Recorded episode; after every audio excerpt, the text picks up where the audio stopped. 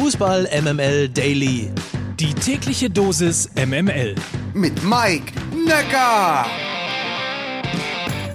Guten Morgen zusammen. Freitag ist heute der 3. Dezember. Das hier ist Fußball MML Daily und täglich subjektiv gibt es ja, wie ihr wisst, hier ausgesuchte News aus dem Hause Fußball MML. Und es gibt wie immer einen Sponsor für diese Folge.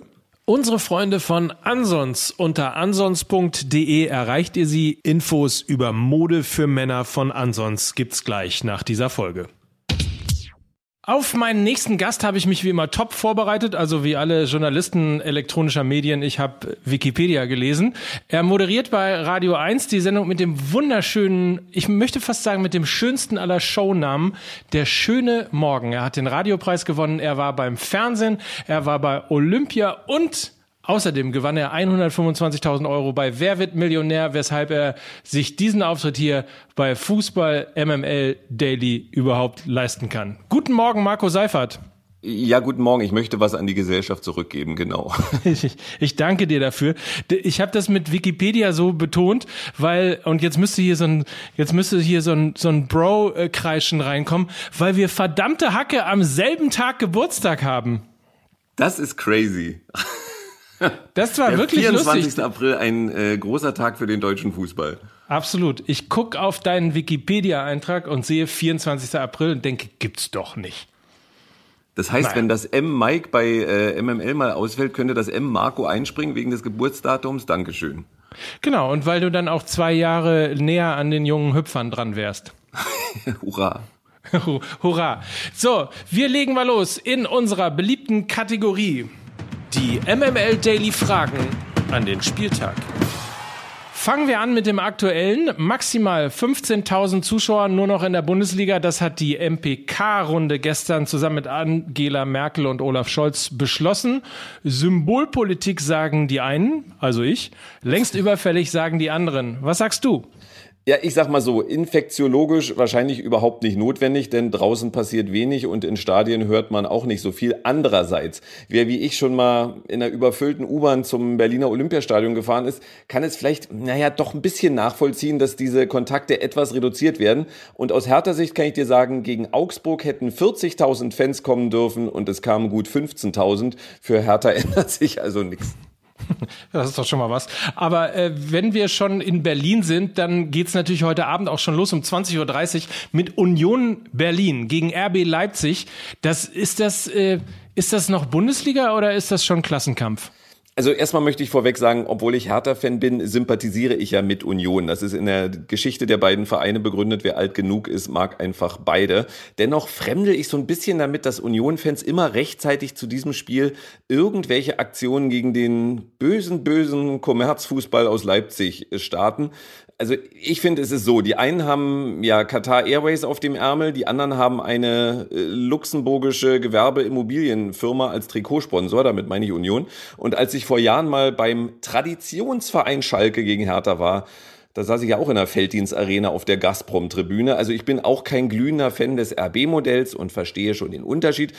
Aber auch Fans sollten nicht in diese Schwarz-Weiß-Denke verfallen und so tun, als ob die einen den Fußball an den Kommerz verkauft haben und die anderen von Eintrittsgeldern und Wurstverkauf leben. Mike, ich fürchte, Shitstorm in drei, zwei, eins. Naja, wir können es ja nochmal sportlich ganz kurz aufdröseln, weil äh, früher war es ja irgendwie klein gegen groß und äh, heute ist ja äh, sozusagen ein Spiel auf Augenhöhe, oder? Was erwartest du? Das ist total verrückt. Ich merke immer an allen Tippspielen, an denen ich teilnehme, äh, wochenlang habe ich immer Union als Außenseiter gesehen und immer maximal einen Unentschieden oder eine Niederlage getippt. Und irgendwann musste auch ich erkennen, nein, Union ist nicht vorübergehend gut. Union ist gut. Die haben einen fantastischen Trainer, der ein tolles Teamgefüge zusammenstellt. Und ich war ja im Stadion an der alten Försterei, als es gegen Hertha ging. Und das ist einfach eine so gut funktionierende Mannschaft. Das ist kein Zufall, dass die da oben stehen. Ich glaube nicht, dass die Dritter oder Vierter werden, aber Sechster oder Siebter wird Union wieder. Und ähm, ja, wir wissen ja überhaupt nicht, was wir von RB Leipzig halten sollen. Da dachte ich, die wären aus der Krise äh, mit Jesse Marsch und es würde jetzt klappen. Und kaum kam Corona, lief es schon wieder nicht mehr rund. Post von Twitter. Oder besser, Post von Twitter. Um mal Arne04 von Twitter zu zitieren, am kommenden Samstagabend, also morgen, das große Spitzenspiel, das Duell der Traditionsvereine, auf das ganz Deutschland gespannt wartet. Und davor als Einstimmung zu dem Dortmund gegen Bayern. Auf welches Duell wartest du? Ich nehme an, eher Dortmund gegen Bayern. Und was erwartest du von diesem Spiel? Äh, du lebst so in deiner eigenen St. Pauli-Welt, das ist so traurig, das miterleben zu müssen. Also ich hoffe ja auf einen Dortmunder Sieg, nicht nur, damit Mickey Beisenherz endlich mal was zu lachen hat. Der Mann hat es ja wirklich nicht leicht.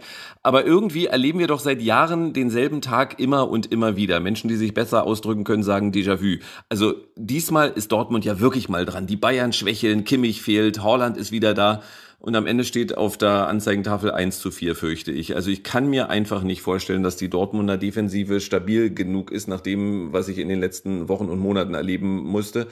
Ich würde mich wahnsinnig freuen, wenn ich Unrecht habe, aber ich fürchte, am Ende wird es doch wieder ein klarer Bayern-Sieg. Oder siehst du es anders? Nee, leider sehe ich es exakt genauso. Man, äh, wie Miki ja schon sagte, man freut sich irgendwie und ist hoffnungsvoll vor so einem Spiel. Diesmal könnte es was werden und dann steht es nach 20 Minuten 3 zu 0. ja, genau so. irgendwie so in der Art. Nicht unwitzig ist übrigens äh, bei St. Pauli gegen Schalke, dass der FC St. Pauli in dieser Saison gegen Schalke und Dortmund spielt, ohne dabei selbst in der Bundesliga zu sein. Ich meine, du kannst auch nicht loslassen, oder? Ja, ja, äh, die, Och, die beste komm. zweite Liga aller Zeiten, ich Danke. weiß. Und, und, und, dann noch Pokal, ich weiß auch. Und ich drück St. Pauli auch die Daumen für den Aufstieg. Äh, ich glaube ja, auch, dass ja, sie es ja. übrigens schaffen. Ähm, auch wenn einige Hertha-Fans sich am Millantor ja gerne mal daneben benommen haben. Ich erinnere mich gut. Hoffe ich trotzdem, dass es nächstes Jahr ein Erstligaduell am Millantor gibt. Und dass du mich dann mitnimmst? Gibt es da eine Chance? Ich könnte dich jetzt schon mitnehmen, wenn du möchtest. Also auf jeden Fall auch zur zweiten Liga. Ja, aber ich gucke nur Erstliga-Fußball. Du guckst nur Erstliga, okay. Aber dann nehme ich dich auf jeden Fall mit. Juhu. Und wir müssen natürlich noch über äh, den Sonntag reden. Also wenn ich schon meine Mannschaft so hart reinsneake, dann reden wir jetzt über deine. 15.30 VfB Stuttgart gegen Hertha BSC.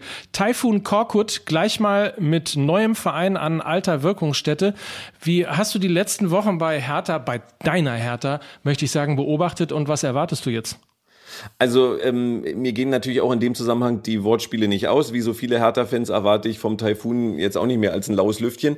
Aber ich teile die Einschätzung von Lukas Vogelsang. Fredi Bobic hat für den Sommer, da bin ich sehr, sehr sicher, einen Wunschtrainer in der Hinterhand und will irgendwie durch diese Saison kommen. Und ich war bei den letzten drei Hertha-Spielen im Stadion. Also das Auswärtsspiel an der Alten Försterei und die beiden Heimspiele gegen Leverkusen und Augsburg. Und äh, hatte danach wirklich große Zweifel, ob man mit Dardai irgendwie durch diese Saison gekommen wäre, was wohl das Ziel ist. Vielleicht können wir mit Korkut ja den einen oder anderen Überraschungserfolg landen. Und das reicht dann, um Zwölfter oder Dreizehnter zu werden.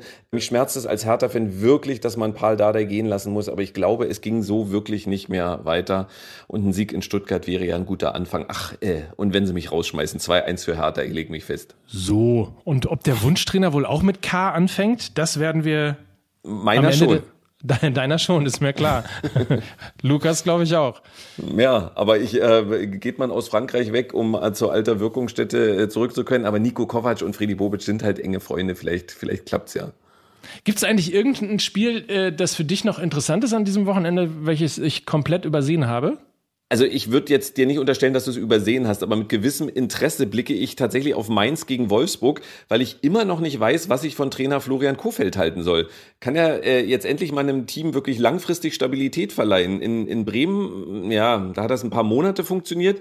Was passiert jetzt in Wolfsburg? Aber äh, ich räume mal ein. Ich bin offenbar in dieser Pandemie so verzweifelt, dass ich Mainz gegen Wolfsburg spannend finde. Es tut mir leid. Es ist soweit. Es war schön mit dir. Der Hinweis natürlich an alle Radio 1-Hörer, äh, die heutige äh, Morning Show ist natürlich aufgezeichnet worden, damit Marco hier sein kann bei natürlich. MML Daily. Ist, äh, übrigens, Dankeschön. Äh, letzte Woche war, glaube ich, äh, ein bedeutender, kluger Philosoph zu Gast, jetzt ein Fußballprolet aus Berlin-Tegel. Ähm, ihr seid unten angekommen. Wir sind noch immer der Podcast für den kleinen und für den großen Mann. Und die Frau oh. natürlich auch. Juhu.